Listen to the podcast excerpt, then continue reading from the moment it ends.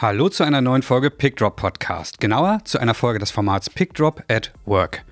Ich bin Andreas Kudowski, Gründer von PickDrop und selbst Profifotograf. Neben dem gewohnten Interviewformat mit Gesprächen zwischen mir und anderen kreativen Fotografinnen und Fotografen lernst du hier, also bei PickDrop at Work, jedes Mal etwas Neues zu einem ganz bestimmten Thema. Und das erzähle ich dir natürlich nicht alles selber, sondern dazu nehmen dich hier Viviane und Nils mit an die Hand. Beide sind selbst seit vielen Jahren als Profis in der Fotobranche unterwegs und wollen dir hier möglichst viel von dem mitgeben, was sie über die Jahre gelernt haben. Los geht's, ich wünsche dir viel Spaß mit Viviane Wild und Nils Henrik Müller.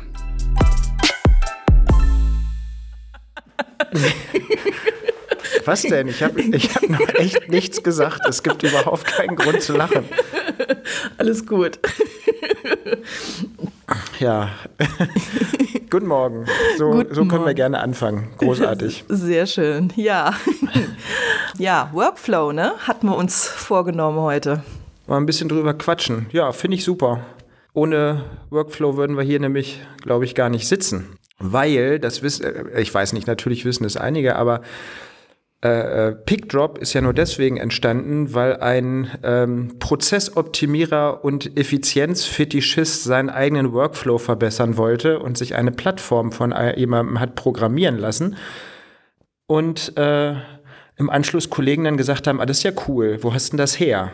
Und dann war die Idee geboren, daraus äh, ein Geschäftsmodell zu machen. Und insofern ist PickDrop, also für mich zumindest, äh, nicht nur äh, großer Teil meines Workflows und es soll jetzt auch nicht um, PickDrop oder über PickDrop gehen, sondern ähm, einfach ein gutes Beispiel dafür, wie auf der Grundlage eines gut funktionierenden Workflows ähm, manchmal sogar Dinge entstehen, wo andere sagen, hey, das ist geil, will ich auch.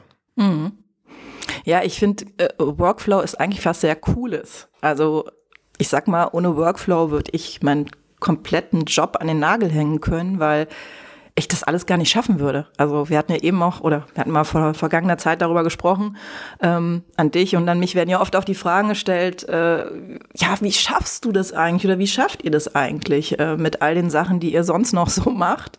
Und ich sagte dann immer, ja klar, ich bin Superwum, ich habe äh, acht Arme und bin so eine Oktomam, ähm, lachen immer alle, aber am Ende ist das halt nur die halbe Wahrheit. Also ich im Grunde genommen habe ich halt angefangen, alles zu optimieren. Also es fing schon an, als äh, Enno noch nicht da war, also mein Sohn. Und äh, es ist jetzt noch krasser geworden, weil ich gemerkt habe, ja, ich habe halt für bestimmte Dinge keine Zeit mehr. Und die müssen ja trotzdem laufen. Und äh, da habe ich dann einfach bestimmte Sachen ausgelagert oder habe mir überlegt, äh, was kann ich noch machen, um das Ganze zu verbessern.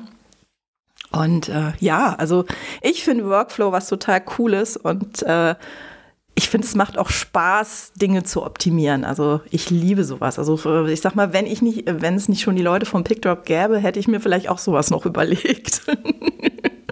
Ja, ich kriege auch die Frage häufig, wie machst du das alles und äh, mit, äh, mit den Jobs, mit deinen zweieinhalb, drei Buchungstage im Schnitt in der Woche, mit der Vorbereitung, der Nachbereitung, der zweiten Firma, die ich noch zu betreuen habe, dann eben auch mit der äh, Familie und so weiter und so fort. Und ich dachte immer, ich bin relativ gut organisiert, bis vor ein paar Jahren ein Kollege von mir mal gesagt hat, nee, du bist eigentlich bist du ein vollkommener Chaot. Und da war ich, im, da war, da war ich im ersten Moment irgendwie, ja, äh, aber funktioniert doch alles ganz gut. Dann sagt er, ja, du hast dir einfach so viel Prozesse und Workflows im Laufe der Zeit gestrickt, äh, dass das nach Ja, außen mehr aussieht, als dass es nicht mehr auffällt, genau. Sehr und geil. Das ist, also ähm, Workflows und äh, gute Organisation dieser Sachen, selbst oder gerade für Leute, die vollkommene Chaoten sind, äh, ist am Ende des Tages Notwehr. Ne? Und. Oder Eigenhilfe, das ist, so eine genau, Selbsthilfegruppe. Das ist mir in dem Moment aufgefallen, da hat, äh, ähm, da hat, der hat der Konrad Schmidt bei mir angerufen vom, äh, vom BFF, der war damals noch im Vorstand. Und er hat gefragt, Mensch, also mit diesem Social Media Gedöns und dem, äh, mit den Blogs und so weiter, wie machst denn du das alles? Ähm, und dann habe ich gesagt, ja, ganz einfach, ich habe einen Redaktionsplan.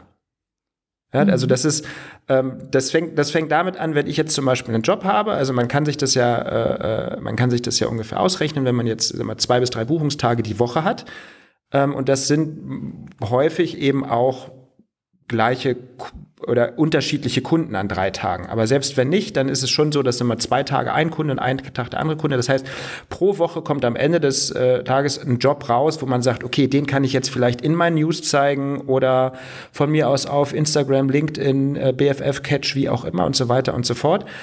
Und ähm, das führt dazu, dass ich eben, während ich die Jobs mache, oder in der Woche, wo ich die Jobs mache, das heißt, wo klar ist, die sind nicht abgesagt, die sind nicht verschoben, die wer weiß was ich, sondern sie existieren, ähm, und ich am Ende des Tages das Gefühl habe, okay, der Job, da sind auf jeden Fall Bilder dabei, die du zeigen kannst, dann kommt das bei mir schon in eine Liste. Hm. So, ja, und diese Liste ja. äh, der geplanten Veröffentlichung ist dann schon da und präsent. Und das Problem bei diesem Social Media Gedöns ist ja zum Beispiel, äh, dass du oder auch für deine eigene Internetseite, du brauchst ja von allen Freigaben. So. Mm, ja, klar. Ja, und die hängen an unterschiedlichen Sachen. Die hängen daran, dass jemand, äh, ja, deutlich langsamer arbeitet in dem Moment, wo der Job abgeschlossen ist auf der anderen Seite. Ähm, das hängt daran, dass äh, es manchmal Projekte gibt, die, ich habe jetzt ein Projekt, das ist, habe ich vor 16 Monaten fotografiert, das ist immer noch nicht veröffentlicht. Und ich darf nicht veröffentlichen, mhm. bevor die veröffentlichen. Da kriege ich mhm. keine Freigabe. Mhm. Das heißt, es gibt langsame Projekte, es gibt kurze Projekte. Das heißt, ich habe da eine Liste mit diesen Projekten und ich gucke, wann habe ich die angefragt, dann kriege ich irgendwann die Freigabe und das ist, glaube ich, ein ganz gutes Beispiel, weil dann eben die Frage ist, wie machst du das, dass du das dann auf allen Plattformen, das ist ganz einfach. Ich habe die rohen Bilder da, in dem Moment, wo ich, na, äh, zu, ähm, na, wie heißt es, eine Freigabe kriege, gehen in die Bildbearbeitung, wenn die zurückkommen, werden die in die drei, vier, fünf Größen, die ich brauche, ja, für ein BFF, für Catch, für ähm, meine Internetseite, für meine News, für LinkedIn werden die umgerechnet alles auf einen Schlag, kommt schon in die richtigen Ordner. Und ähm, dann ist es tatsächlich so, dass ich, äh, für, dass die eigentliche Veröffentlichung, ähm, unabhängig davon, dass die äh, mittlerweile mein Kollege macht, aber dass die eigentliche Veröffentlichung wahnsinnig schnell geht, weil einfach alle Bilder schon rausgesucht sind. am Ende des Jahres habe ich 52 Projekte, also jetzt, wenn man das jetzt äh, konsequent mhm. durchrechnen würde, kann man mhm. natürlich sagen, wir ziehen jetzt den Urlaub ab. Am Ende des Jahres habe ich 40 Projekte und diese 40 Projekte die sind fertig. Das heißt, ich kann ganze Projekte umgehend auch auf meine Internetseite heben. Ich kann im Januar beigehen und sagen, äh, ich möchte dieses Jahr ein ganz neues Portfolio machen und habe sofort alle Projekte da, die neu sind. Ich kann, äh, wenn jemand ähm, einen Job anfragt, dann habe ich ja mein Gerüst fürs Portfolio PDF in äh, InDesign schon fertig. Und wenn er sagt, ah, ich hätte jetzt gerne was mit Industrie, aber ich brauche auch Architektur oder von mir aus ganz skurrile äh, Kombinationen, für die du normalerweise schon nicht am Anfang schon ein PDF angelegt hast, dann kann ich einfach reingehen in die letzten drei, vier, fünf, sechs, sieben, acht, neun Jahre, wo ich aus jedem Jahr von jedem dieser Jobs die aufbereitet habe, weil ich die eh schon in den News für Social Media und wer weiß was nicht mhm. und kann dann im Endeffekt, soweit geht der Workflow dann, dem Kollegen schon sagen, dem Jungen, ähm, pass mal auf, die fünf Projekte, äh, äh ich habe die hier auf den Zettel geschrieben, mach daraus bitte mal mit der ähm, InDesign-Vorlage ein PDF für Kunde XY. Äh, da sind wir im Pitch. Ja, da geht es ja auch schon weiter. Das heißt, du brauchst ja im Endeffekt für, um diesen Workflow noch mehr zu äh, optimieren, brauchst du halt eine Ordnerstruktur mit deinen Bildern. Du brauchst im Endeffekt ein Dokument, InDesign-Dokument, was dein Layout schon fest, also wo es fest steht. Und das ist ja alles, also ich finde so Workflow, also wie du es ja gerade beschreibst, das geht ja von Anfang an los. Es geht ja schon mit deinem ersten Job los. Und ähm, ich glaube, ähm, vor allem für junge Fotografen, Fotografinnen, die anfangen, so dieses, dieses Bewusstsein, dass du wirklich Strukturen brauchst, das ist ja erstmal gar nicht da. Du stehst ja da erstmal und weißt überhaupt nicht, wo du anfangen sollst. Und ähm, ich glaube, das ist so ganz wichtig für die, also die jetzt zuhören und da also immer am Anfang sind, dass die, ähm, ich glaube, da geht es einfach darum, auch dieses Bewusstsein zu schaffen, dass du eigentlich, wenn du von Anfang an einen guten Einstieg hast mit einer Ordnerstruktur oder auch zum Beispiel so, was ist denn, das fängt ja schon beim Angebot an. Also der Workflow eines Angebotes geht ja schon damit los, dass du eine Struktur brauchst, dass du, was ist denn, wenn der Kunde dich anruft oder die Interessantin äh, dir eine Mail schreibt? Wie gehst du da vor? Und ähm, ich finde, das ist zum Beispiel ganz wichtig. Also für mich bedeutet eigentlich Workflow einen optimierten Arbeitsprozess. Und wenn ich den habe, dann habe ich eine Sicherheit. Dann habe ich nicht nur eine Sicherheit für mich. Wie ist der nächste Step? Verzettel mich nicht. Ich weiß nur, dass ich am Anfang ganz viele Zettel immer hatte, so Zettelwirtschaft. Ähm, also verzetteln im ganz klassischen Sinne. Genau, genau. Und dass du wirklich weißt, ähm, so, Punkt eins Anfrage kommt, dann, okay, Punkt zwei ist nächster Step, äh, Programm öffnen, was dir das Angebot schon im Endeffekt vorbereitet hat oder was du vorher schon angelegt hast. Ähm, und das zieht sich ja wirklich durch. Das zieht sich ja auch in der Kommunikation durch. Ja, wir, wir hatten ja tatsächlich, ähm, also ich, ich finde das gut, dass du jetzt gerade zu dem Angebot sagst, weil bei mir ist noch ein Step dazwischen. Wenn jemand anruft, ist der Step 2, er wird erfasst mit seiner Adresse. Genau, das habe ja, ich auch. Und das genau. kann ich nicht genau. überspringen, weil ich ja ein Rechnungsprogramm habe, Ja. wo ich Ja. wahlweise manuell eingeben kann, was fehleranfällig wäre. Aber äh, du kannst auch anklicken, bitte Kunden aus Kontaktliste importieren. Und dadurch, Ja. dass ich das drin habe, passiert es mir nicht, dass ich einen Kunden, äh, der sich bei mir meldet, nicht nicht erfasse. Weil Also, der, ja, Punkt, ja, der. Punkt dabei ist, das habe ich ähm, mit vielen Kollegen äh, häufig gehabt, dass man dann äh, wenn man nach ein, zwei, drei Jahren mal seine Mails durchgeht und seinen äh, äh, Mail-Account aufrollt, dass man Mails und Anfragen und Kontakte von Leuten findet, wo man sagt, alter Scheiße, habe ich total vergessen. Die Da- rutschen dir durch. Und zwar schon bei relativ kleinen Anzahlen von Kunden. Äh, wenn du die nicht erfasst, dann kommt dies nicht, dann kommt das nicht. Du kannst nämlich den Kunden du kannst die Adresse erfass- erfassen und weil du ja bei Xing und bei LinkedIn bist, kannst du auch direkt gucken, äh, ob der da auch ist. Weil das Geile an diesen Portalen ist, das sind Kontaktlisten, die sich permanent aktualisieren. Du kriegst sogar angezeigt, wenn jemand einen Job wechselt. Ne? Das heißt, du hast einen Art Director, mit dem du gut zusammengearbeitet hast und plötzlich ploppt auf, oh, ich habe nach Hamburg gewechselt, ich bin jetzt bei einer anderen Agentur. Dann denkst du dir, hey, ist cool, weil ich bin bei der ersten Agentur immer noch und wenn der bei der zweiten Agentur, wenn der mich mitnimmt, klar, und das funktioniert Ja, nur, ja, wenn du am Anfang die Adresse mit dem Workflow. Deshalb, Äh, Definition, da- ja. Workflow, der Abwicklung arbeitsteiliger Vorgänge beziehungsweise Geschäftsprozesse in Unternehmen mit dem Ziel größtmöglicher Effizienz. Und äh, als Arbeitsablauf wird in der Organisationslehre die räumliche und zeitliche Reihenfolge von funktional, physikalisch oder technisch zusammengehörenden Arbeitsvorgängen an einem Arbeitsplatz bezeichnet. Ich gebe zu, das habe ich gerade abgelesen. Ich glaube, wir haben jetzt zehn Hörer verloren. Nein, nee, äh, aber es ist Nein, schön, aber- wie der Duden, dass der Duden das, also den Begriff allein schon äh, zu finden ist und eine Definition gibt. ist übrigens ein Substan nee, Substantiv, weiß ich gar nicht. Nein, okay. Wenn meine Frau es jetzt hört, bin ich tot. ähm, nein, lange Rede, kurzer Sinn. Äh, Workflow ist eigentlich allumfassend, kann alles durchdringen. Ähm, und am Ende des Tages führt es eben, wenn er häufiger durchgeführt wird, auch zu Routine und zur Sicherheit. Du hast eben äh, das Angebot angesprochen. Ich glaube, eine unserer ersten Folgen war das Thema Archiv, weil ich nämlich mit Andreas auch schon die Diskussion hatte, was ist denn wichtiger, das Angebot oder das Archiv? Und ich habe gesagt, das Archiv. Weil im besten Fall hast recht. du dir nämlich vor deinem ersten Angebot und vor deinem ersten Job überlegt, wie du mit deinen Daten umgehst, wie du die ablegst äh, und so weiter und so fort. Das heißt, der Workflow steht schon, bevor du mit dem Kunden arbeitest. Weil wenn du den Workflow erst, ich sag mal, mit einem Job anlegst, ähm, du bist nervös genug.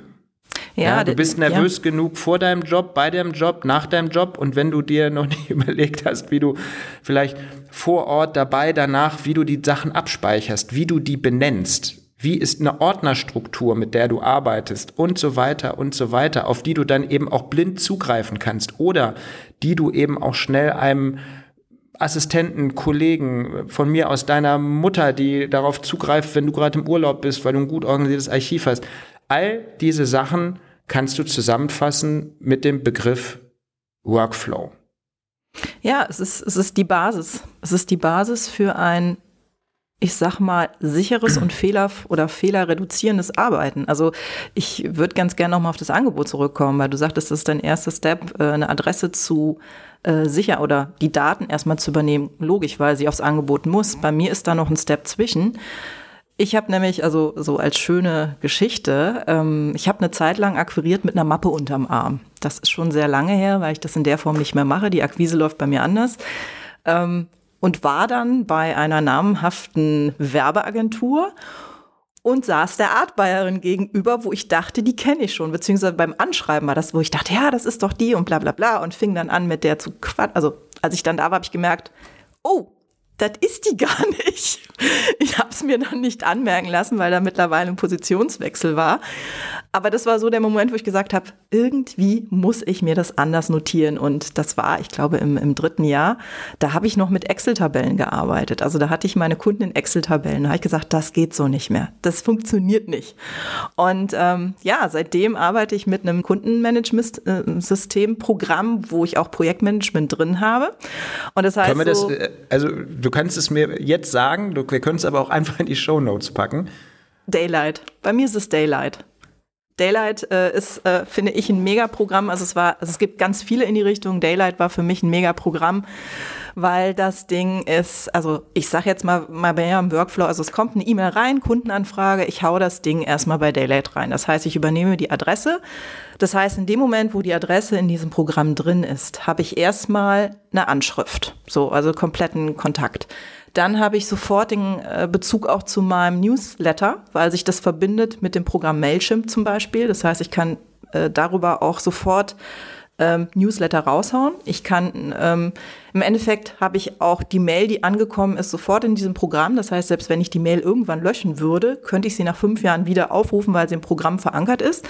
Und das Schöne ist, wenn mich jemand anruft und das ist dahinter ähm, hinterlegt, sehe ich sofort, wer ist das? Und äh, das heißt in dem Fall, wenn dann die Frau Schuster mir eine Mail geschrieben hat, hier, äh, Frau Wild, ich brauche dann Angebot und das ist dann da drin, dann habe ich im Endeffekt sofort im Hintergrund alle Informationen auch so Sachen, äh, die Frau Schuster hat vielleicht einen Sohn, der am sonst so vielen Geburtstag hat. Oder die Frau Schuster liebt, ich sag mal, den Rotwein von, von der A oder irgendwas.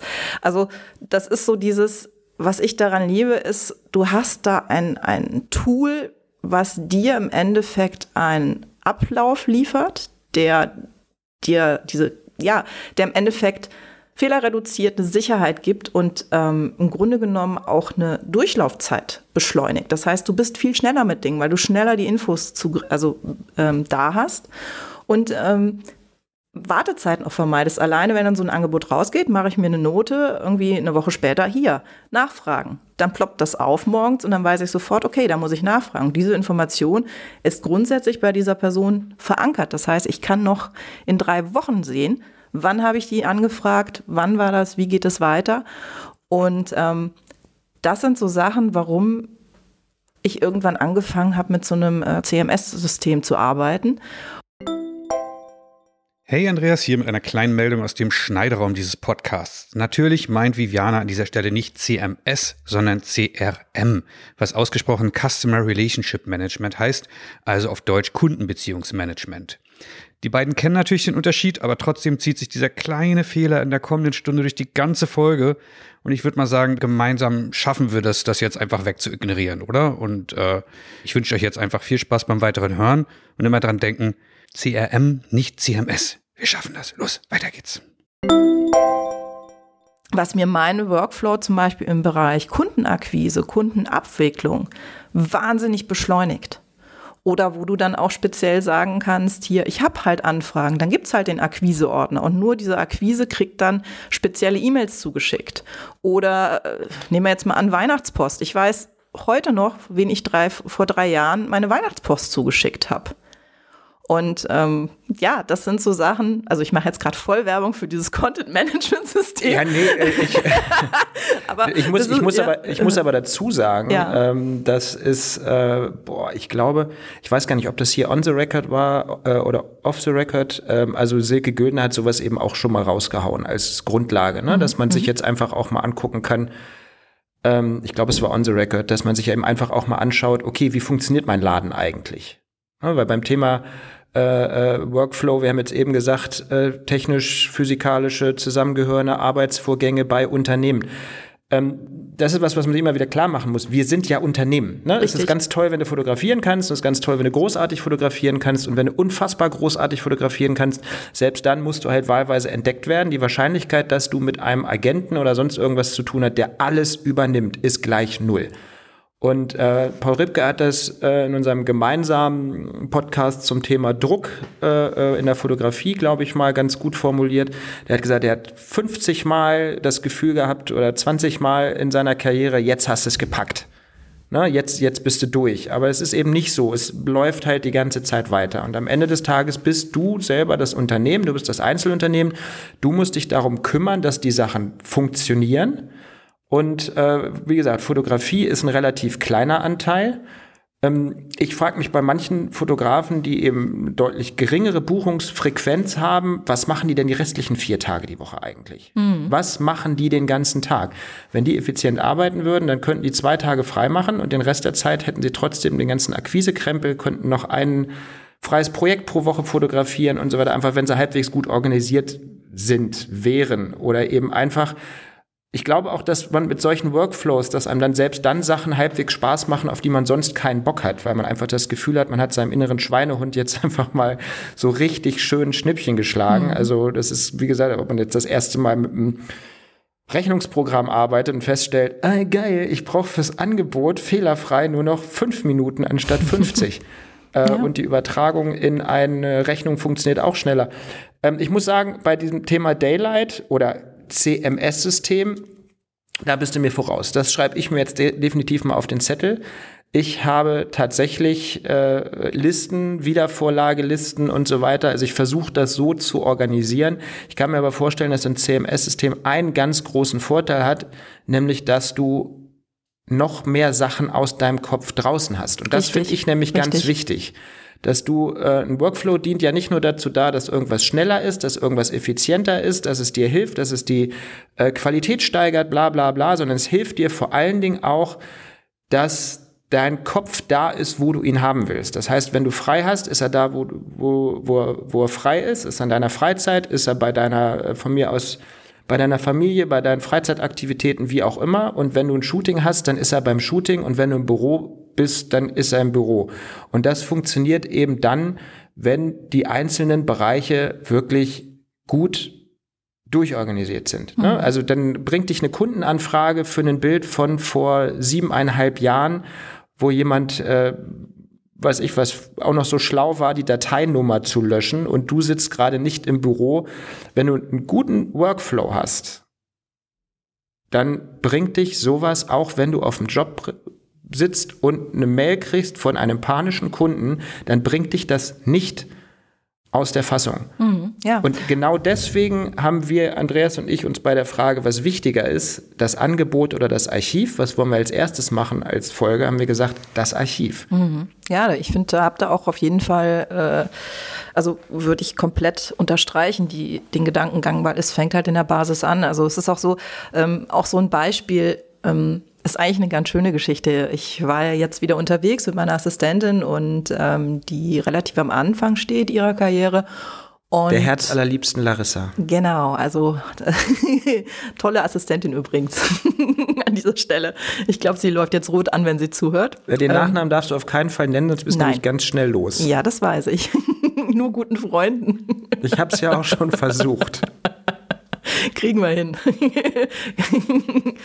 ähm, ja, und ich, ähm, also so ein ganz banales Beispiel. Ich meine, für jeden, der einsteigt, ist so eine Webseite absolutes Muss. Und da geht's ja schon los. Ähm, die meisten sind schon mal damit überfordert, was packt man denn auf so eine Seite oder wie, wie gestalte ich das überhaupt? Und bevor du über den, überhaupt den Rechner anmachst, das ist so, so die Grundlage, finde ich, dass man sich immer erstmal überlegen sollte, was ist Step 1, Step 2, Step 3.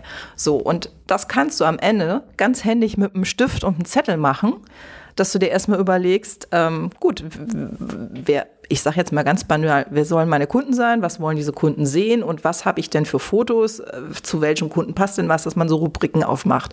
Und allein dieses, ich sag's mal, strukturierte Arbeiten ist ja im Grunde genommen schon Workflow, dass du halt dir überlegst, ähm, was ist Schritt eins vor Schritt fünf? Und das, wie gesagt, das ist die Grundbasis und das zieht sich äh, bei euch, bei euch eine Webseite auf oder ähm, ich habe jetzt vor, meine Mappe zu machen. Auch da, ich meine, du kaufst ja nicht erst eine Mappe oder kaufst Papier, bevor du printest und nicht weißt, ähm, welche Größe soll dann mein Foto haben.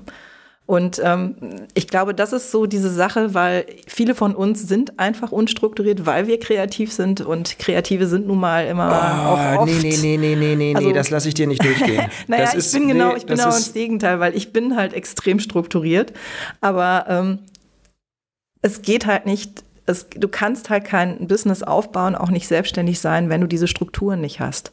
Da fällst du spätestens nach einem Jahr fällt dir das auf die Füße. Und, also, ähm, da bin ich jetzt wieder bei dir. Und ich finde ja auch, der Kunde merkt oder die Kundin merkt das. Also ich kriege halt immer wieder als Feedback, boah, das ist aber super professionell abgelaufen. Und ähm, das war ja, also einfach diese Abläufe, die Geschwindigkeit. Also ich kriege ja auch bei Kunden oft mit, die dann vielleicht vorher schon mal ein Fotoshooting hatten und die wundern sich dann immer, wie? In zwei Tagen oder in einem Tag Bildauswahl. Eigentlich ist bei mir am nächsten Tag die Bildauswahl da, weil auch schon da die Strukturen am Set beim Fotoshooting stattfinden. Und ähm, das ist dann nur noch ein Klick, äh, hochladen, fertig. Und die Kunden sehen das, was sie einen Tag vorher äh, hatten oder ja, oder ihre Auswahl schon. Und ähm, das sind dann immer so Sachen, wo ich nicht verstehe, dass Kollegen und Kolleginnen ähm, da ganz anders ticken oder wo ich dann höre, ja, wir haben irgendwie ein halbes Jahr auf unsere Fotos gewartet, wo ich denke, wie geht das überhaupt? Also Weiß ich nicht. Äh, die, ich glaube, die Antwort ist ganz einfach. Die ticken gar nicht.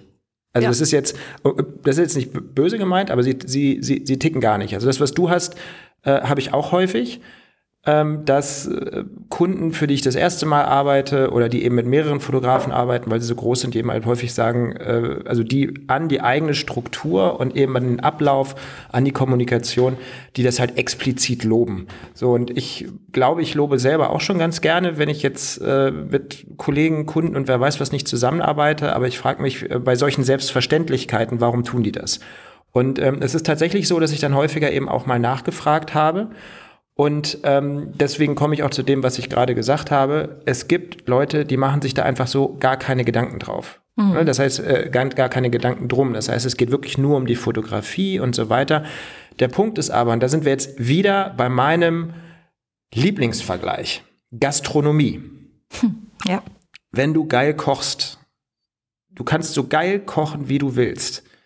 Äh, das Restaurant läuft nur dann, wenn die wir auch wieder die Internetseite anständig ist. Das muss von außen so aussehen, dass man da gerne reingeht oder dass es zu den Kunden passt, dass die da rein. Die Leute müssen äh, beim Tisch bestellen, beim Anrufen, an der Kasse äh, nein, an der Kasse, wenn, wenn Sie vorne am Empfang sind, wenn Sie sich setzen, wenn Sie sitzen, dass Sie sofort gefragt werden, Mensch, kann ich Ihnen schon was zu trinken bringen? Ich bringe Ihnen dann auch gleich die Karte mit.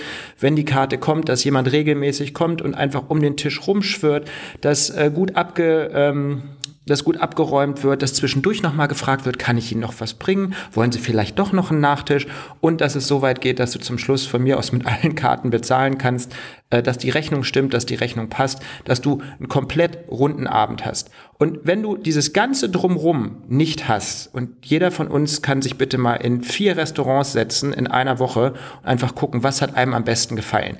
Und natürlich spielt das Essen auch eine Rolle, weil wir alle gerne essen. Die Frage ist aber, ob wir 13 oder 11, 13, 15 Sterne Gourmet überhaupt unterscheiden können. Ne? Und 11 und 15 Sterne Gourmet, das sind dann schon Nuancen, das wird dann schon kritisch. Was wir aber sehr wohl entscheiden können, ist, wie wir uns da gefühlt haben.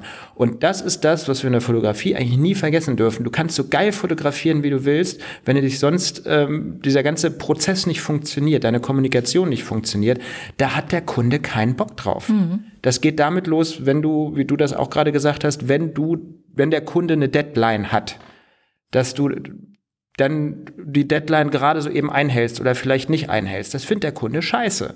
Und wenn der Kunde dir keine Deadline nennt, dann muss es Teil deines Workflows sein, dass du den Kunden vor dem Job oder bei dem Job nach seiner Deadline fragst.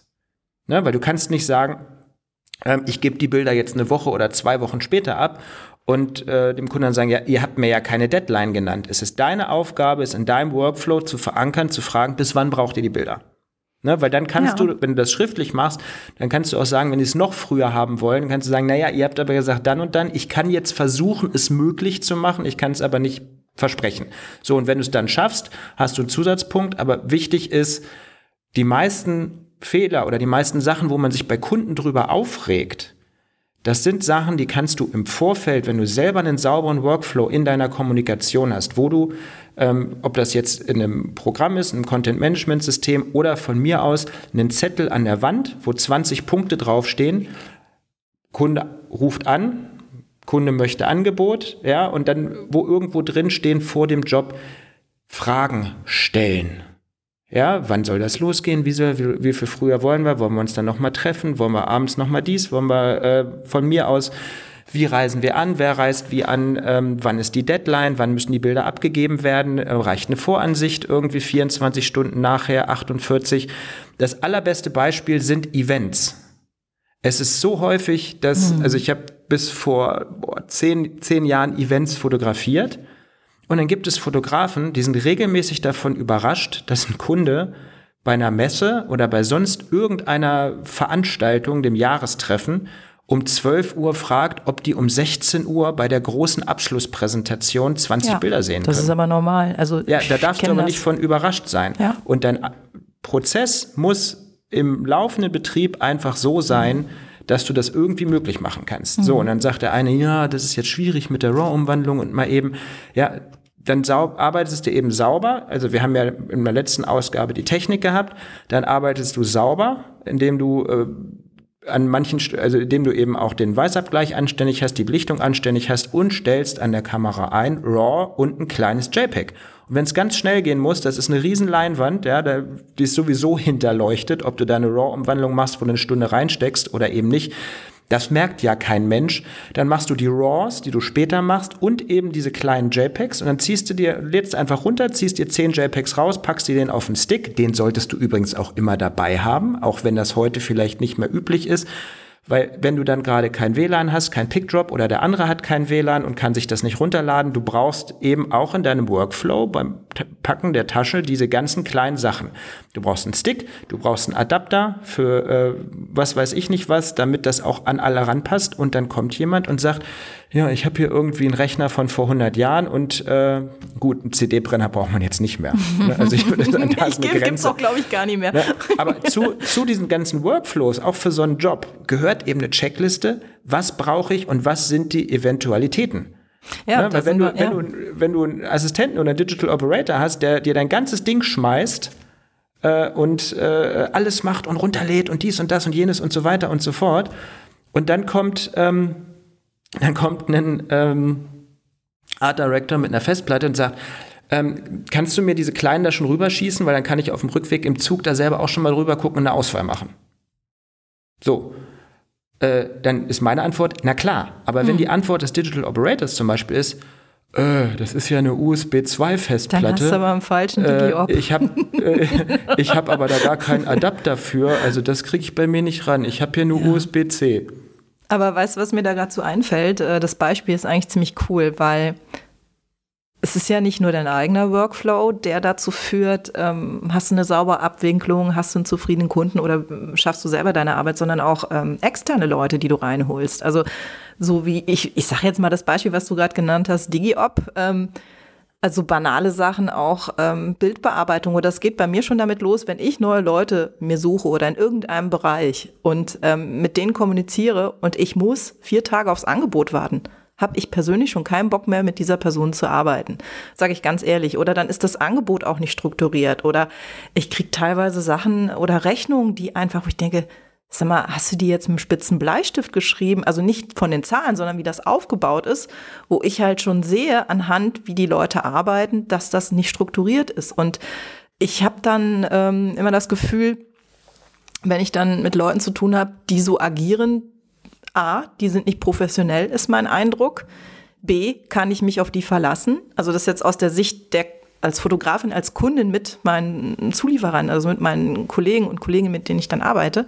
Und ähm, es ist krass, also ich gehe da mittlerweile echt hart äh, ins Gericht mit den Leuten oder zumindest mit dem, was ich da bekomme, weil ich selber halt anders arbeiten muss und es mir auch nicht erlauben kann, wenn ich einen ne Kunden habe, dass da Dinge nicht optimal laufen. Und wenn ich dann Zulieferer habe, also nur so ein Beispiel, äh, bestes Beispiel war, ist auch schon ewig, ja ewig nicht, aber so drei, vier Jahre her, Anfrage Neulich. für einen Pitch in der Werbung. So. Und das war ein riesen Ding. Das sollte in Barcelona stattfinden, irgendwie äh, drei Tage Minimum und keine Ahnung. So, und dann habe ich insgesamt, ohne Scheiß, drei ähm, Postproduktion, äh, nicht Post, äh, Produktionsfirmen angefragt. Zwei in Deutschland und eine in Barcelona direkt. Es war so ein Unterschied, was ich da A von den Strukturen zurückbekommen habe, B von den Kosten und auch in der Kommunikation. Also das Krasseste war, dass ich nach anderthalb Wochen immer noch von der anderen kein wirkliches Angebot hatte. kein korrektes. Und immer wieder auf Nachfrage, ja, es kommt, es kommt, es kommt. Im Endeffekt habe ich es dann, also ich meine, das Angebot musste raus nach vier Tagen. Also im Endeffekt sind die dann aus dem, aus dem Rennen für mich gefallen.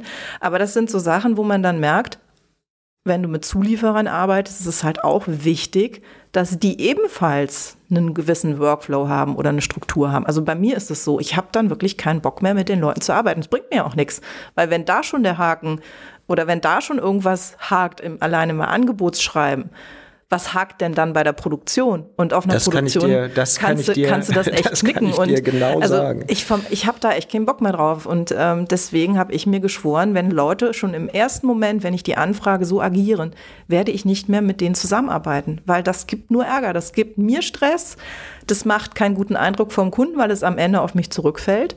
Und ähm, deswegen, also ist jetzt die Sicht aus, ich sag mal, Kundensicht. Ähm, es ist halt für mich so wichtig, Strukturen zu haben, vernünftigen Ablauf, um solche Dinge einfach zu vermeiden. Ja, also ich, ich, ich merke das auch immer wieder, dass du mit, äh, mit ähm, Werbeagenturen oder Kunden oder eben auch Produktionsagenturen zusammenarbeitest, dass sie ganz, ganz, ganz, ganz unterschiedlich aufgestellt sind. Also es gibt, gab jetzt zum Beispiel mal eine Producerin, Angelika Sünek heißt die aus Stuttgart, die hat einen richtig geilen Job gemacht, von der ersten bis zur letzten Sekunde. Als die mit im Boot war, die hat, war vom Kunden angefragt, die war die zentrale Kommunikationsperson, die hat wahnsinnig viel Übersicht gehabt und zwar so viel, wo du sagst, okay, natürlich kann man das auch im Kopf haben, aber wo du einfach gemerkt hast, die ist strukturiert, die arbeitet Listen ab, äh, ohne ein Brett vorm Kopf zu haben, mixt eigene Sachen damit rein. Äh, dem gegenüber steht eine Produktionsagentur, die einen Job oder in einem Pitch war und mich als Fotograf angefragt hat und gesagt hat, ja, es sind drei Fotografen drin, aber der Job ist in China, äh, soll jetzt auch ganz schnell gehen und damit wir keine Verzögerung haben, beantrage doch schon mal ein Touristenvisum für China.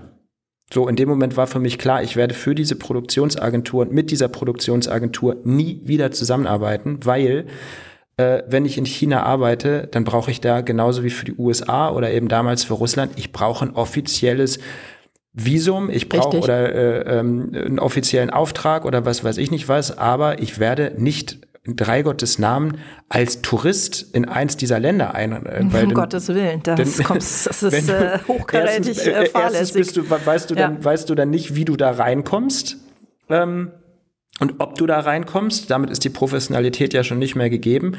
Und zweitens, wenn du einmal in eins dieser Länder eingereist bist unter der an, falschen an, äh, unter der ähm, Vorwand falscher Angaben, Angabe falscher Vorwände, so rum war es genau. Ja, ja. Äh, da kommst du nie wieder rein. Natürlich. Und äh, im schlimmsten Fall kann es sogar dir passieren, dass du äh, ganz ehrlich weggesperrt wirst. Also äh, habe ich, hab ich persönlich nicht erlebt, habe ich aber äh, erlebt in Zeiten von äh, Tageszeitungsgeschäft und so, wo wirklich Leute am Ende ja gut, das ist, das ist aber noch mal, also, das ist noch mal eine andere, ja, eine andere Sache, ja. äh, weil gerade USA, wenn du da als Journalist einreist und in irgendeiner Form journalistisch tätig bist, du brauchst einfach ein Journalistenvisum. Richtig, und richtig. wenn du dieses Journalistenvisum nicht hast, dann ist deine Einreise per se illegal. Mhm, genau. Ja. Und da gibt es auch gar kein Vertun.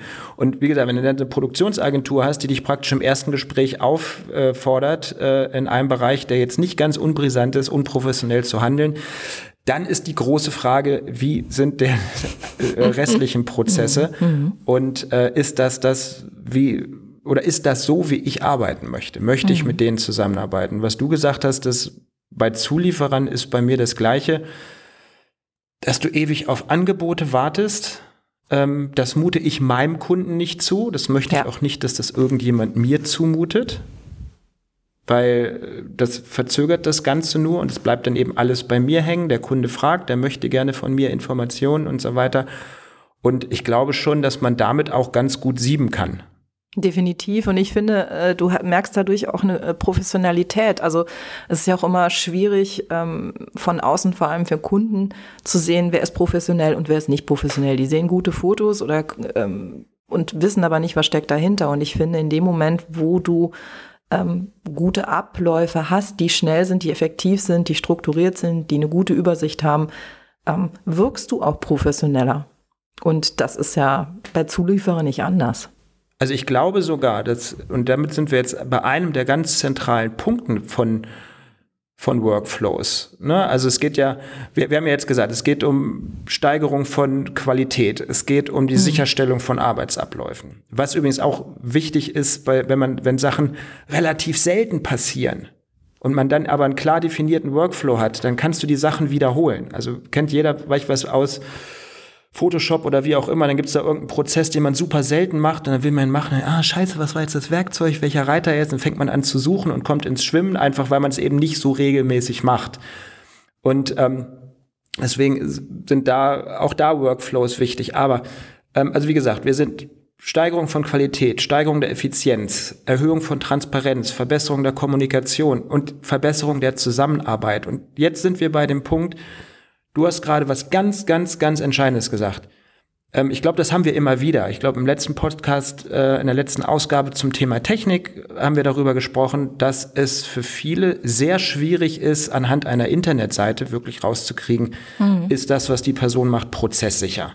Richtig. Ne, weil ja. im Endeffekt, wenn du freie Arbeiten hast, dann fotografierst du nicht da, wo du, was dir zugewiesen wird und die Leute, die dir zugewiesen werden und das Umfeld, was dir zugewiesen wird, sondern du suchst dir einen Tag aus, eine Location und das Licht und wenn es gerade nicht passt, dann fotografierst du halt an einem anderen Tag. Das heißt, die Bildqualität bei freien Arbeiten ist unter Umständen deutlich höher, zum Beispiel auch bei den vielen Instagram-Kollegen, als wenn du selber in einer Situation deine Bildsprache umsetzen musst, die dir zugewiesen wird. Mhm, und der Kunde genau. muss ja praktisch in der Kommunikation, und da geht es nicht nur um das Portfolio-PDF oder die Internetseite oder sonst was nicht, herausfinden, bist du der oder die Richtige für diesen Job. Mhm, und genau. ich bin der festen Überzeugung, dass es ganz wichtig ist, dass diese ganze Kommunikation Wann ruft jemand an? Wann melde ich mich zurück? Wie schreibe ich das Angebot? Wann?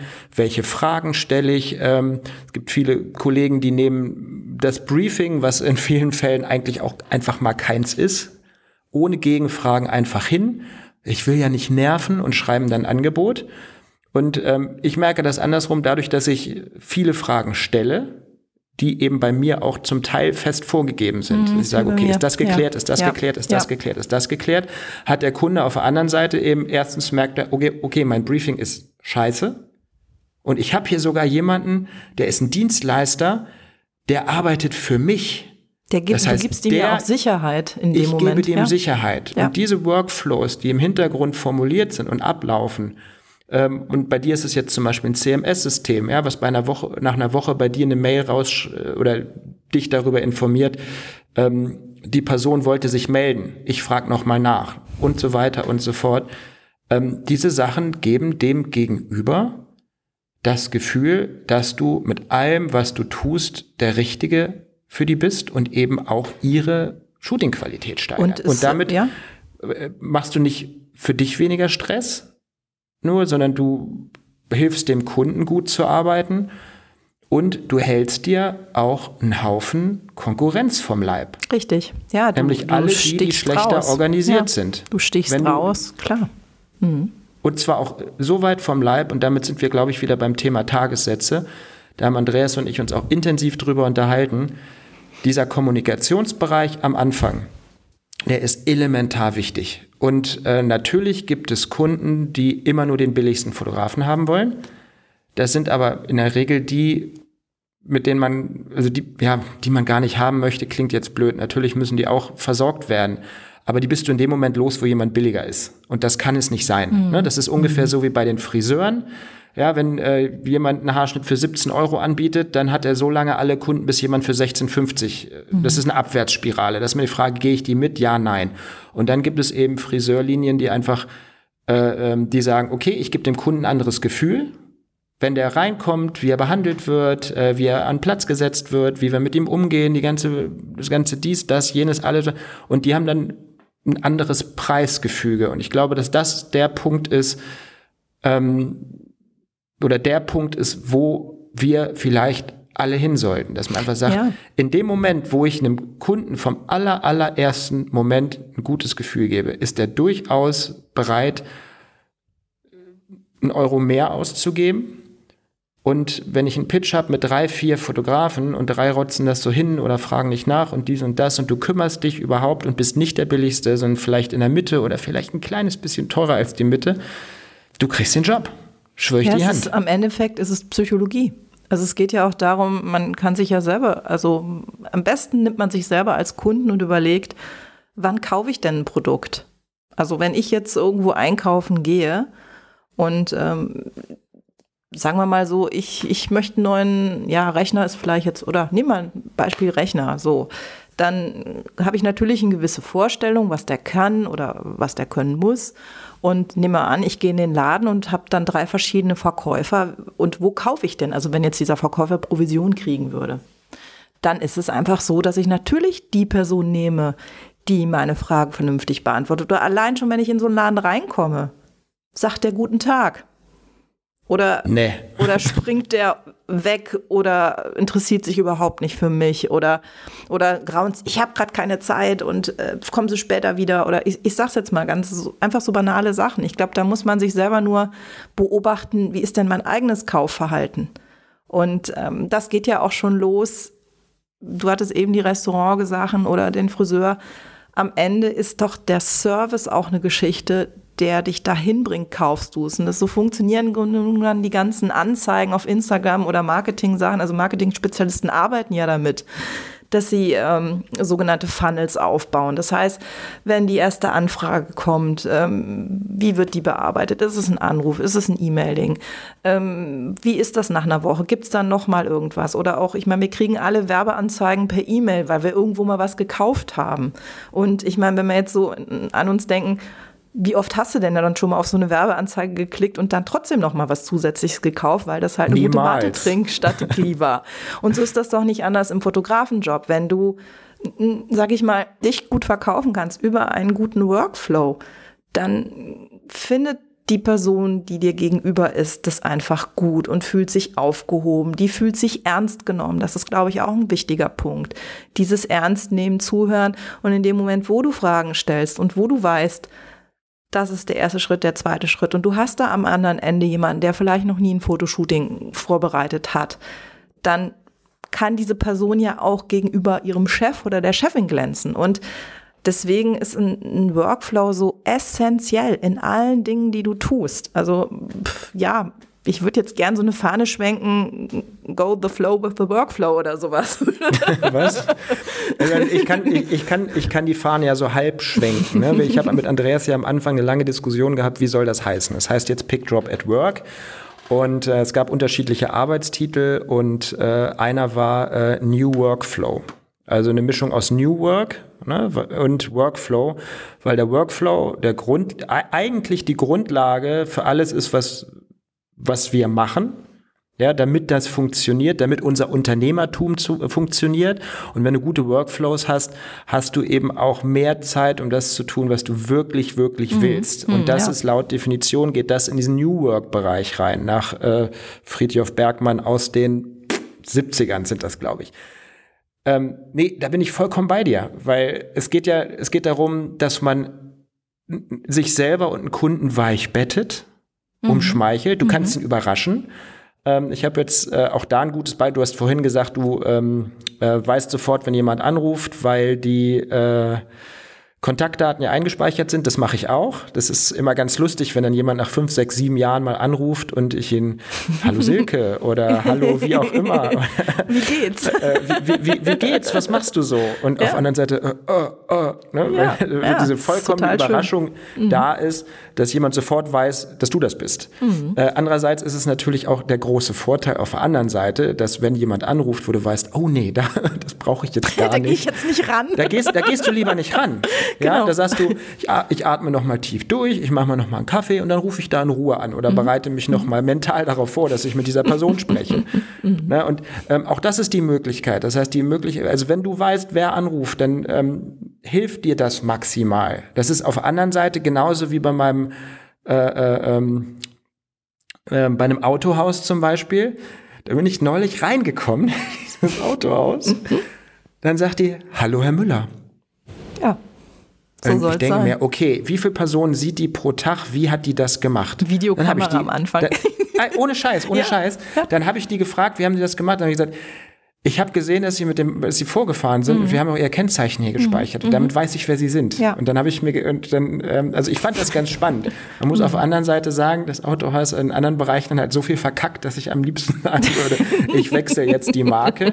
Da ich aber schon häufiger die Marke gewechselt habe, übrigens nicht wegen Qualität der Marke, sondern ausschließlich wegen mangelndem Service mhm. in einem Ausmaße, wo ich dann immer denke, ey, ich bin Dienstleister, ich habe meine Workflows, ich habe einen Grundanspruch, wie ich mit meinen Kunden umgehe. Mit meinen Kunden, mit meinem eigenen Büro, mit meiner eigenen Organisation. Und wenn ich ein Auto kaufe, lease, miete, finanziere, scheißegal was, dann ist das doch eigentlich ein Moment, wo ich auch mal Kunde sein möchte. Natürlich. Und ja. das ist dann aber auch was, was ich dann da auch formuliere, wo ich sage, ich wäre jetzt eigentlich gerne auch mal Kunde gewesen. Mhm. Und wo dann eben die Frage ist, okay, kommt das an, kommt das nicht an? Und ähm, ich glaube, es kommt bei vielen nicht an. Ja, das Verständnis ist oft nicht da, was ich, was ich sehr schade finde, weil ich, ich bin immer jemand, wenn ich zum Beispiel mir so einen neuen Workflow überlege oder überlege, was ist es, also da könnten wir eigentlich auch mal auf die Idee gehen oder auf die Übersicht gehen, was braucht man eigentlich als Fotograf für Workflows? Ist ja auch wichtig, dass wir da mal schauen, was, was ist wichtig, was könnte man eventuell sogar sein lassen. Ähm, wo, wo fängt man an? Wo fängt man an? Wo fängt man an? Ja. Und jetzt kommt da, da, da, da, da hast du gesagt, das muss ich unbedingt Jetzt sagen. Am Anfang steht das Organigramm. da. Am Anfang das steht, steht das Organigramm. Das ist nichts Okkultes, das ist nichts Okkultes. Ähm, ich muss auch zugeben, dass ich das selber für die Fotografie in dem Maße nie gemacht habe. Wofür ich es gemacht habe, ist, ich habe vor zehn Jahren ähm, den Verlag meines Vaters übernommen, nebenberuflich. Und meine, mein großer Anspruch oder meine große Bedingung war, es darf keinerlei Einfluss auf die Fotografie haben. Und ich habe mir dieses Ding angeguckt und habe zusammen dann eben mit Steuerberater und äh, Programmierer und allen möglichen anderen Leuten gesagt, okay, ich hätte gerne, ähm, also es ist ein Verlag für Schultheaterstücke, also so ein Nischenverlag. Ähm, ähm, ich hätte gerne sowas wie iTunes für Schultheaterstücke. Das heißt, ähm, ich möchte, dass das online ist, ich möchte, dass auf das gewisse Weise funktioniert und dass das ganze Backend so und so funktioniert. Und ähm, dann gibt es ja jetzt mittlerweile sind wir bei äh, ungefähr 1000 Werken und äh, über 400 Autoren und all das muss ja organisiert werden. So, und damit sowas organisiert wird, auch gut funktioniert, haben wir am Anfang und ähm, da ärgere ich mich so ein bisschen, dass ich das in der Fotografie nicht gemacht habe. Mittlerweile bin ich da, glaube ich, ganz gut aufgestellt, aber das war da der Anfangsschritt. Das heißt, wir haben die Möglichkeit gehabt, bei der Gründung dieser Firma oder bei der Übernahme, Neugründung dieser Firma, mag es nennen, wie man will, zu sagen, wir machen ein Organigramm. Und Organigramm heißt, um das jetzt in die Fotografie zu übertragen, wir versuchen, das kann man was ich was mit ein paar Zetteln machen. Du kannst aber auch einfach eine schöne Leinwand an die Wand hängen und dir halt irgendwie ein Edding nehmen. Einfach mal alle Bereiche aufschreiben, die wichtig sind. Also nennen wir es einfach eine To-Do-Liste. Was gibt's? Ja, aber eine To-Do-Liste, äh, das klingt noch so nach Liste. Mhm. Und bei einem Organigramm, das ist ja ein Schaubild. Ja, ja richtig, das heißt, du genau. kannst jetzt unterschiedliche Bereiche ordnen. Du kannst zum Beispiel nach links äh, die Zettel hängen für äh, Buchhaltung, äh, Steuer, Steuererklärung, dies, das, jenes. Dann hast du vielleicht einen Bereich, der auch noch in diese Orgel-Sache reinkommt. Das sind so Sachen wie Versicherung. Ne? Dann hast du ähm, Ak Akquise. Hm. Und da ist die Frage, was kommt in Akquise alles rein? Weil das die Struktur, die ich hier am Anfang beschrieben habe, dass man jeden Job oder jedes Projekt oder jede freie Arbeit wirklich gut strukturiert in einer Ordnerstruktur hat und am Schluss eben nicht nur eine saubere Auswahl für den Kunden hat, sondern vielleicht auch eine kleine feine Auswahl für sich selber, für die eigenen News, für die Blogs, später für die Internetseite, dass man das bei jedem Kunden macht. Das heißt, dass wenn du das gut organisiert hast in einem guten Archiv, äh, ich weise nochmal auf die Folge Archiv hin, ähm, wenn du das so gut strukturiert hast, dass du da schnell drauf zugreifen kannst, dann kannst du Internetseiten in einer wahnsinnigen Geschwindigkeit machen. Du kannst Portfolio-PDFs schneller machen. Du kannst sagen, du machst was ganz Neues in einem gewissen Bereich oder sagst, du suchst jetzt mal alle deine Architekturbilder zusammen, alle deine Dies-Bilder, alle deine Das-Bilder. Du hast halt einfach eine komplette Struktur. einen kompletten Bürobaum. Ich glaube, ein Bürobaum ist im Bereich Workflow auch wirklich vollkommen wichtig. Genauso wie eine gut strukturierte äh, Ordnerstruktur, wenn du einen Job hast. Ne, ich habe zum Beispiel die 01 Rohdaten. Da kommen alle Bilder rein, die ich fotografiert habe. In diesem Ordner sind nochmal vier Unterordner für die einzelnen Karten. Ja, dann die Auswahl, die mache ich zwar da drin, kopiere die aber in einen zweiten Ordner Auswahl RAW. Ja, und das heißt, äh, von da aus werden dann die Sachen umgewandelt in den Umwandlungsordner 1, Umwandlungsordner 2. Und diese Struktur ist bei jedem Job gleich. Genauso wie ähm, die Kundenstruktur oder die ähm, Benennung von den Jobs immer gleich ist mit Datum und Kürzel und das auch in den Bild, also in Bildnummern so weiter. Und diese Struktur ermöglicht eben diese ganze Akquise zum Beispiel in einer wahnsinnigen, oder was heißt wahnsinnigen, einer Geschwindigkeit, in der keine Zeit verloren wird. Das ja, heißt, ich brauche ja. keine fünf Tage, um die Bilder zusammenzusuchen, sondern ich brauche eine Stunde. Ich Dann habe ich alle ja. Bilder. Ich glaube, was ähm, für viele am Anfang vor allem schwierig ist, überhaupt zu wissen, was brauche ich denn für eine Struktur? Also dieses, ähm, du hast ja gerade die Ordnerstrukturen genannt, aber auch dieses zu überlegen, wie ist denn meine Struktur? Also ähm, ich gebe dir recht, am Anfang so ein Organigramm wäre mega. Also ich hatte damals, äh, ich nenne es jetzt To-Do-Listen. Äh, ich bin so ein Excel-Freund, habe das immer in Excel schön gemacht und ähm, habe im Grunde genommen bei mir im Job eigentlich erst Strukturen entwickelt, weil ich da erst gemerkt habe, wo sind denn die Stolpersteine? Also die ersten Jobs, wenn ich mir da auch meine Ordnerstrukturen angucke. Ich hatte gedacht, ich hätte eine Struktur. Wenn ich es heute anschaue, schlage ich die Hände über den Kopf. Ich glaube, das ist auch so ein Punkt, ähm, zu erkennen, wie kann denn diese Struktur aufgebaut sein? Was macht denn Sinn für mich und am Ende auch für einen guten Ablauf. Und da finde ich es zum Beispiel sehr, sehr wichtig, vielleicht sich mit anderen Kollegen und Kolleginnen zu unterhalten oder mit jemandem zu sprechen. Ähm, wie machst du das? Oft ist es auch so, ähm, ich habe viel damals mit meinem Papa gesprochen zum Beispiel, weil der ist halt Maschinenbauer und kommt aus dem Projektmanagement. Und ich habe den einfach gefragt, wie hast du das gemacht? Und das fand ich total spannend, weil der ganz analytisch an Sachen rangegangen ist und ich mir da auch ganz viel dann abgucken konnte. Und ich glaube, der, der, die Basis ist erstmal auch zu verstehen, wie ist denn so eine Struktur aufgebaut? Also wie könnte denn sowas sein? Weil viele Wege führen nach Rom. Also du hast zum Beispiel die Ordnerstruktur, dadurch, dass ich immer mit Capture arbeite, habe ich eine andere Ordnerstruktur, die aber für mich und das meine Abläufe total optimiert ist, die ich auch weitergeben kann. Und ich glaube, das heißt, wenn es eine Art der Struktur geht, heißt es noch lange nicht, dass es für den anderen genau die richtige Struktur ist in seinem Arbeiten. Und ich bin gerade am überlegen, ja. da müssen wir mal Andreas fragen, kann man auch Bilder in die Show Notes packen? Das weiß ich nicht. Weil sonst könnte man ja einfach mal so einen Screenshot ja. von so einem Bürobaum ja. da reinstecken. Das könnte man machen, ja. Weil ich glaube, auch bei der Entstehung von Prozessen, du hast gesagt, dass man sich viel austauscht, das finde ich wichtig. Ich glaube, dass äh, auch die Arbeit mit Assistenten helfen kann. Ja, definitiv. Dass es da sehr gute gibt. Ja. Dass es auf der anderen Seite natürlich auch welche gibt, die ganz frisch dabei sind, die auch erstmal Strukturen lernen können. Da ist es natürlich gut, wenn man schon eine hat, die einfach erklärbar ist.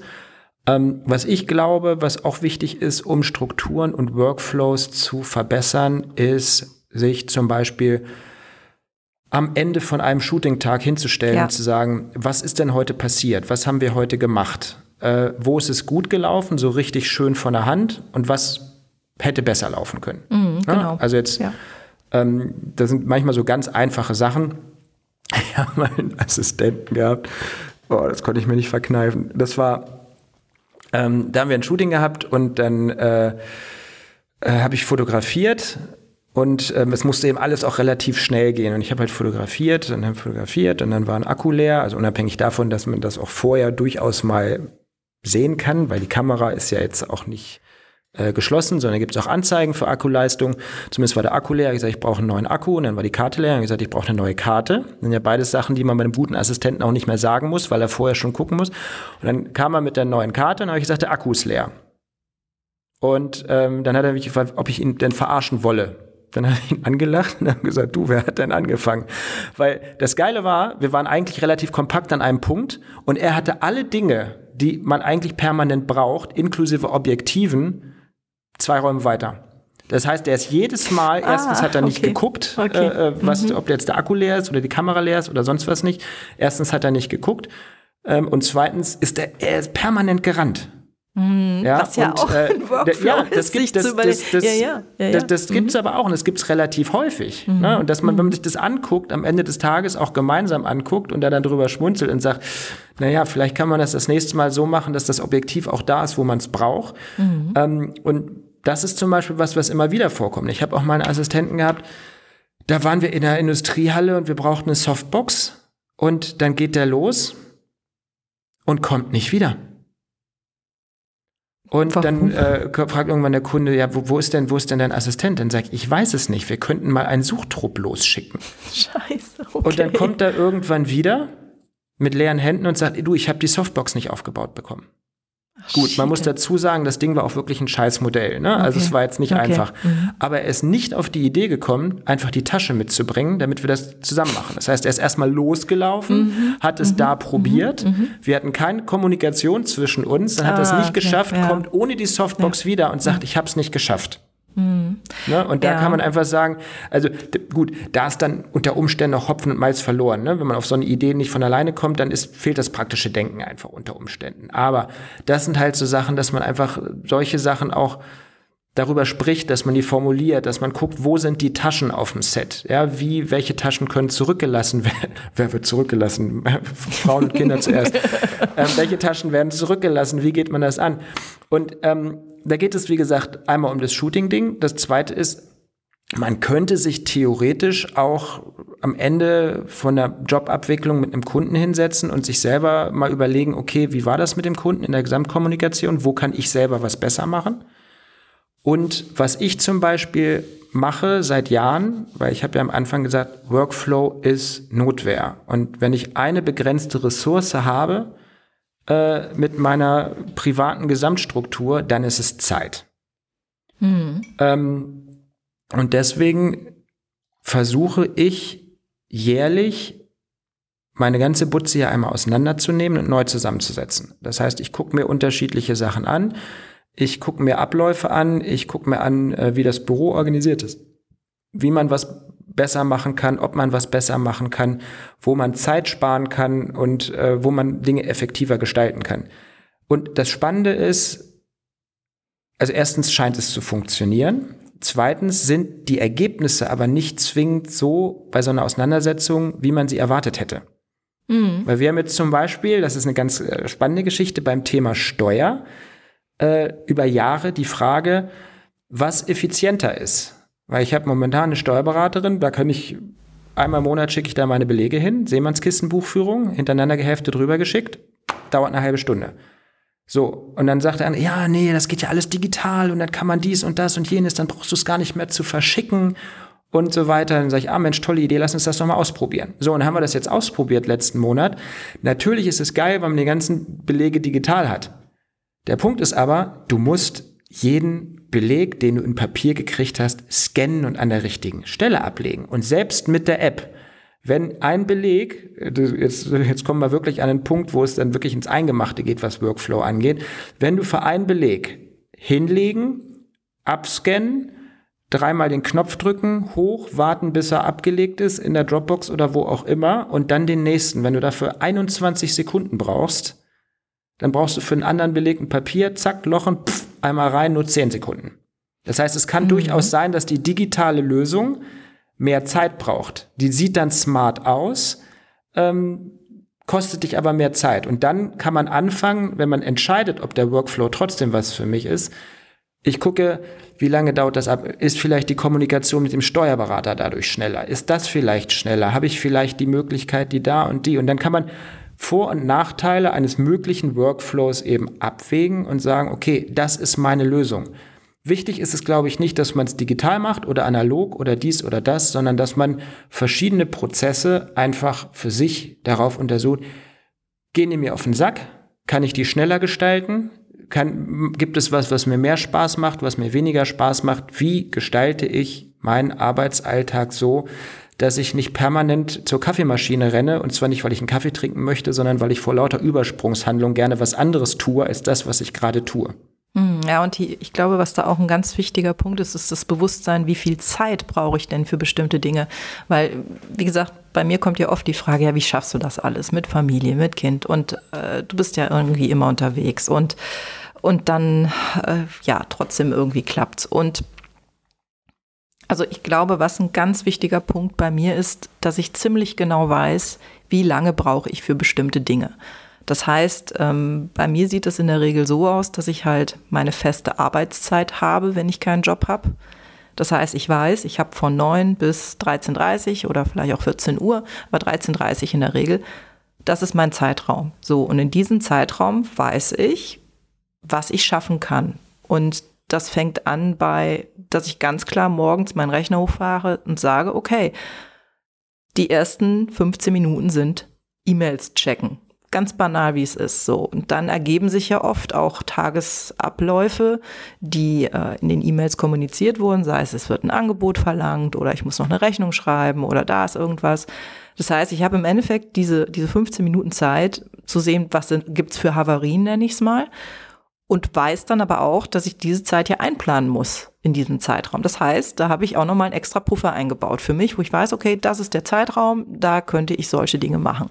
Und dann gibt's natürlich den, den täglichen Ablauf, wie ob man jetzt Social Media macht, ob man sich um Bilder mit Bildbearbeitung kümmern muss, ob man Kommunikationssachen noch hat. Und das heißt, in der Regel ist es so, wenn ich meinen Rechner zuklappe um 13.30 Uhr, dann habe ich für mich so eine Art Ablaufplan, ein, ich nenne ihn jetzt mal Workflow, für den nächsten Tag gestaltet. So, da weiß ich, das und das ist das. Da weiß ich, von 9 bis 10 ist Kunde XY dran, von 10 bis 12 ist der Kunde dran und dann weiß ich aber auch, mehr geht nicht. Und das bedeutet aber auch in der Kommunikation in Abläufen mit Kunden, weil es gibt ja Deadlines, es gibt ja äh, Sachen, die raus müssen, weiß ich im Vorfeld, okay, das ist der Zeitraum, wo das stattfinden muss, bis dahin geht das und dann weiß ich, dass ich das einplanen muss. Und das ist so, ja, im Grunde genommen auch ein Einschätzen der Zeit ist ja auch im Endeffekt etwas, was ich gelernt habe. Also, dass ich gelernt habe, wie lange brauche ich denn für Dinge? Und das ist zum Beispiel ein Punkt, was, glaube ich, am Anfang jemandem sehr, sehr schwer fällt. Ja, ich glaube, also was uns beide verbindet, ist, wir haben ja keine andere Chance. Richtig, ja. Wir müssen das. Ne? Also Richtig. was da drin steckt, ist das 9 bis 13.30 Bei mir ist es ziemlich genau der gleiche Zeitraum. Ähm, und es ist ein harter Anschlag. Es ist vorne ein harter Anschlag und hinten ein harter Anschlag. Das heißt, du hast vier Stunden, 30 Minuten Zeit, um das alles zu schaffen. Es gibt Studien zu dem Thema. Das heißt, es gibt irgendwie in Skandinavien äh, Firmen, die eben halbtags arbeiten bei vollem Lohnausgleich. Es gibt in Bielefeld äh, mit von Lasse Reingans eine Firma, die heißt Digital Enablers. Die haben ähm, das Gleiche. Äh, der Punkt ist, äh, und ähm, das hat mir neulich ein ähm, äh, Vorstand einer Werbeagentur gesagt, dass allein nicht alleinerziehende Frauen, dass Frauen, die halbtags arbeiten, in der Regel mehr schaffen als Leute, die ganztags arbeiten oder mindestens das Gleiche. So, ich würde das jetzt mal ausweiten. Das ist, glaube ich, nicht äh, frauenspezifisch zum Thema Multitasking, sondern bei mir ist es ja das Gleiche.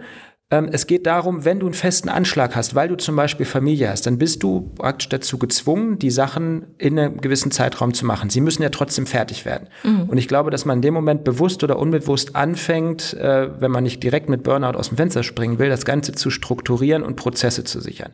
Das heißt natürlich, dass man in dem Moment im Büro jetzt nicht, äh, wenn man telefoniert, permanent in Plauderlaune ist oder auch sonst, sondern es ist einfach relativ effizient durchgestellt. Mhm. Man muss es ja nicht so heftig machen. Aber ähm, was ich mich umgekehrt frage, oder anders, es gibt viele, die eben aus einem anderen Job kommen, die auch so eine Struktur aus ihrem Job, aus der Festanstellung kennen. Denen fällt das Umsteigen auf die Fotografie, glaube ich, weniger schwer als die, die mit der Fotografie aufgewachsen sind. Weil solche Strukturen es zum Beispiel in der Uni oder in anderen Bereichen halt zum Teil überhaupt nicht gibt. Die, klar, ja, das ist dann, nicht. Du mhm. hast gesagt, ja, wir sind ja Künstler, wir sind unstrukturiert. Mhm. Ja, ist schön wir sind, nee, das, wir sind, äh, das sind, wir sind, wir sind hier, wir sind hier erstmal Dienstleister. Ja. Ja, ja und ein Dienstleister, das ist egal, ob äh, wir sind im Dienstleistungssektor. Das heißt, ob du jetzt eine Versicherung hast, ein Fotograf, wir sind ja Künstler, weil wir für, äh, weil unsere Bildsprache, eine eigene Bildsprache ist ein künstlerischer Ausdruck steuerrechtlich. So. Aber es geht darum, ja, Künstler, Kunst, äh, freie Arbeiten, sicherlich, aber wir sind in erster Linie Dienstleister und deswegen müssen wir halt organisiert sein. Und wenn ich von Leuten gefragt werde, die wirklich wieder einen Buchungstag die Woche haben und fragen, wie machst du das alles mit Social Media und Internet und so weiter, einfach ist meine Gegenfrage, was macht ihr mit eurer Zeit? Mhm. Ja, wenn ich jede Woche einen Job hätte und vier Tage die Woche von 9 bis 13 Uhr arbeiten würde, würde ich ab 13 Uhr würde ich in der Sonne liegen und wenn du vier Tage, 9 bis 13 oh, ja. Uhr mit guten Workflows, volles Brett durchziehst, mhm. Alter, du hast so viel Freizeit und du hast alles geschafft mhm. und wahrscheinlich wird das dann noch relativ schnell gehen, wenn du dir nämlich auch noch Listen machst, wann du mit jemandem Kontakt aufnimmst, äh, wo du eine Mappe hinschickst, weil du ja jetzt alles organisiert hast, kannst du auch die Mappen schneller machen, das häufiger machen. Da wird es auch relativ schnell gehen, dass du dann nicht nur einen Buchungstag die Woche hast, sondern vielleicht auch ein paar mehr und dann irgendwann guckst, okay, dann mache ich dann halt bei zwei, drei Buchungstagen aus Organisationsgründen den Sack zu. Ich kann nicht mehr annehmen. Aber das wird nur über diese Workflows laufen, weil Richtig. diese, äh, ähm, also dieser Trugschluss, dass ich unfassbar geile Fotos habe und die irgendwo auf irgendeine Plattform packe und deswegen mir die Leute Türen einrennen, mag es geben. Da reden wir aber nicht vom einstelligen Prozentbereich, sondern das wird so im Tausender, im Kilobereich mhm. der Fall sein. Also ich kenne, wie gesagt, nur einen Fall, äh, wo das wirklich so war. Und ähm, der ist mir übrigens neulich noch schriftlich, da hat ein Assistent äh, von dem Schurt, den ich, äh, äh, Schurt aus Holland, den ich getroffen habe, bei dem das wirklich so war. Das hat ein Assistent noch mal bestätigt. Krass, okay. Ähm, das haben wir ja. neulich mal in irgendeinem Aber das Podcast ist wirklich gehabt. Wie eine Sechs im Lotto, das ist eine einmalige Geschichte ja, gewesen. Das ist ein Sechs im Lotto. Aber auch der hat dann nach seiner, ich sag mal, Entdeckung halt auch gearbeitet und gearbeitet mhm. und immer leidenschaftlich und hat die Bilder mhm. rausgehauen. Und wie gesagt, das ist wie bei allen anderen Sachen auch, ohne Arbeit geht's nicht und die nervige Arbeit in Workflows zu fassen, ist einfach die einzige Möglichkeit. Ja. Also wenn jemand ja. andere hat, gerne Zuschriften, das schreibt man dann in den nächsten Show Notes. genau. Ohne ja. klare Abläufe, Routine und der Fähigkeit und der Möglichkeit, den Kunden auf der Grundlage gut strukturierter Abläufe ein gutes Gefühl zu geben, wird es nicht möglich sein, von der Fotografie zu leben. Hm. Ich finde, das ist auch ein sehr schönes Fazit. Ja, weil wir müssen ja effizient sein und genau. auf die genau. Uhr gucken und, genau. äh, und strukturierten Abschluss finden. strukturierten Abschluss finden. Ja, also ich würde auch sagen, ohne Workflow geht nichts oder nicht, nicht gut. Und am Ende ist es, du hast es eben so schön, du hast eben dieses äh, auf ein seichtes Bett betten, dich selber und äh, den Kunden oder die Kundin und ich finde das ein sehr schönes, äh, den Workflow als ein schönes, weiches, gemütliches Bett beschreibend. Äh, Auf dem man sich dann schön. ausruhen kann, wenn er erstmal genau. so richtig läuft. Mit einem schönen Drink und einem Fächer noch dazu. Ach ja. Wir wollen den Alkohol jetzt hier nicht verherrlichen. Wir wollen, du, nicht ich habe nur vom Drink gesprochen, das muss nicht Alkohol sein. Ach so, okay. Dann können, können wir jetzt die Kaffeemaschine anschma wieder anschmeißen, genau. damit, äh, genau. damit das Ganze wieder durchs Büro lärmt. Super. Ja, danke Gut. dir. Ich denke, ich werde mich jetzt mal um CMS-System kümmern und das gegen meinen aktuellen Workflow äh, antreten lassen, um zu gucken, äh, was effizienter ist. Und äh, aber ich glaube, der Punkt, dass ich dann meinen Kopf frei kriege, weil ich mir um gar nichts mehr Gedanken machen muss, weil das dann von alleine wieder aufpoppt. Ja boah, der könnte gegen meine Zettelwirtschaft hier, also also es, ich kann dir jetzt schon versprechen, es wird Arbeit, die Zettelwirtschaft da einzupflegen, aber wenn die Arbeit getan ist, es ist krass effektiv. ich ich werde das Ding ich, mal in die Shownotes packen. Und ich habe mich ja schon immer gefragt, wie du das immer machst. Viviane, mach's gut. Gut, Danke mach es besser. Bis bald. Ciao. Ciao. Das war's mit dieser Ausgabe des Pickdrop Podcasts. Auf iTunes, Spotify, YouTube oder in deiner Lieblingspodcast-App findest du noch viele andere Folgen und kannst diesen Podcast abonnieren, damit du keine Folge mehr verpasst. Und natürlich freue ich mich, wenn du auch mein Bildübertragungstool PickDrop einmal selbst ausprobierst. Damit kannst du als Fotograf deine Bilder noch einfacher mit Kunden teilen und mit ihnen zusammen an deinen Fotoshootings arbeiten. Bildauswahlen, Feedback zu einzelnen Bildern sowie der Versand deiner fertigen Bilder werden damit zum Kinderspiel. Unter pickdrop.com kannst du dich jetzt ganz einfach anmelden und kostenlos loslegen. Vielen Dank fürs Zuhören. Bis zum nächsten Mal.